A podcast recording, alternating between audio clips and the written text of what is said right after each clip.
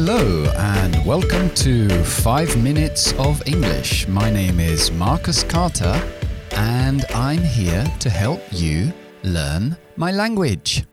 Ok, vamos a seguir hoy con Reported Speech Part 2, el estilo directo indirecto, parte 2. Ya vimos en el programa anterior cómo nosotros reportamos lo que ha dicho otra persona. Hay cambios en los tiempos verbales, hay cambios en los pronombres, hay cambios en los adverbios de tiempo y de lugar, y hoy vamos a ver cómo reportamos las preguntas. Y aquí hay muchos errores muchas veces, sobre todo una parte. Veréis, hay dos tipos de preguntas. Unas que empiezan por pronombre interrogativo, who, what, when, where, how, etc. Y otras que empiezan por el auxiliar, do you, have you, are you, etc. Bien, entonces empezamos con las preguntas que empiezan por pronombre interrogativo. Imaginamos que la pregunta es, mi madre me pregunta a mí, me dice, what are you doing?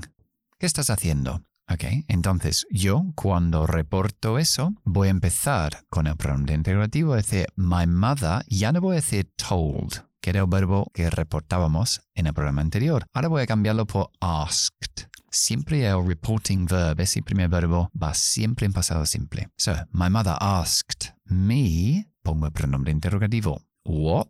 Y ella me dijo, What are you doing? Present continuous, el presente continuo. ¿Os acordáis que pasamos los presentes a pasados y los pasados a pasado perfecto? Pues de presente continuo me voy a pasado continuo. What were you doing? ¿Verdad? Sería así. What were you doing? Pasado continuo. Pero hay un problema, porque si yo digo what were you doing, acabo de poner el verbo auxiliar delante del sujeto. Y eso se hace cuando hacemos una pregunta. Y yo no estoy haciéndote una pregunta. Yo te estoy contando la pregunta de mi madre a mí. Por lo tanto, tenemos que poner el auxiliar después del sujeto y decir, My mother asked me what I was doing. Y ese es un error que veo muy a menudo porque es muy fácil de cometer porque el castellano es así. O sea, recuerda, con los pronombres interrogativos al principio, el auxiliar, uh, después del sujeto. Uh, what are you doing, Marcus? My mother asked me what I was doing. O, por ejemplo, vamos a poner otro. Uh, where is the train station?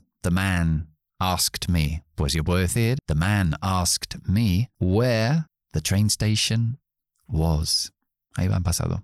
Auxiliar después del sujeto. Bien. Otra forma de preguntas es directamente con el auxiliar. Y ahí vamos a empezar la pregunta con if, con el sí hipotético, ¿no? Igual que en castellano. Por ejemplo, imagínate que Mary le dice, me dice a mí, um, Have you seen my umbrella?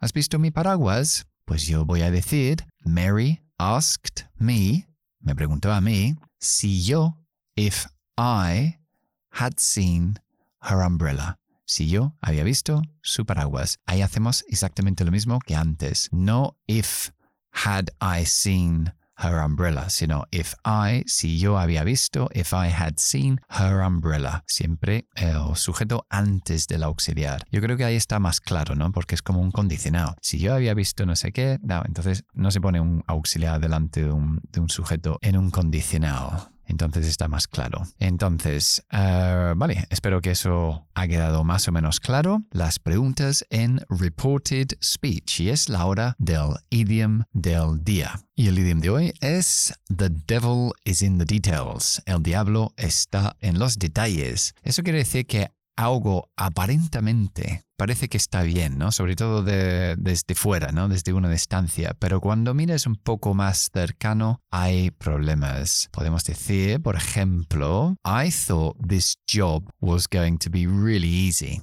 But the devil is in the details. Pensé que este trabajo iba a ser muy fácil, pero uh, es mucho más difícil uh, de lo que yo pensaba. Ok, eso es todo por hoy. Recuerden que estoy en Instagram, sobre todo en TikTok, una plataforma muy divertida para ver 60 segundos de inglés, una mini píldora para ir rellenando el, el vasito de cosas de inglés diarios. Recuerda que cuanto más, mejor. Cuanto más veces ves las mismas cosas, más veces lo oyes desde diferentes ángulos, en estados diferentes, ¿no? ligándolos con emociones cuando estás más relajado en otros momentos, mejor se te quedan. Y si no, pues bueno, nos veremos siempre aquí en el podcast. Hasta el siguiente. Bye bye.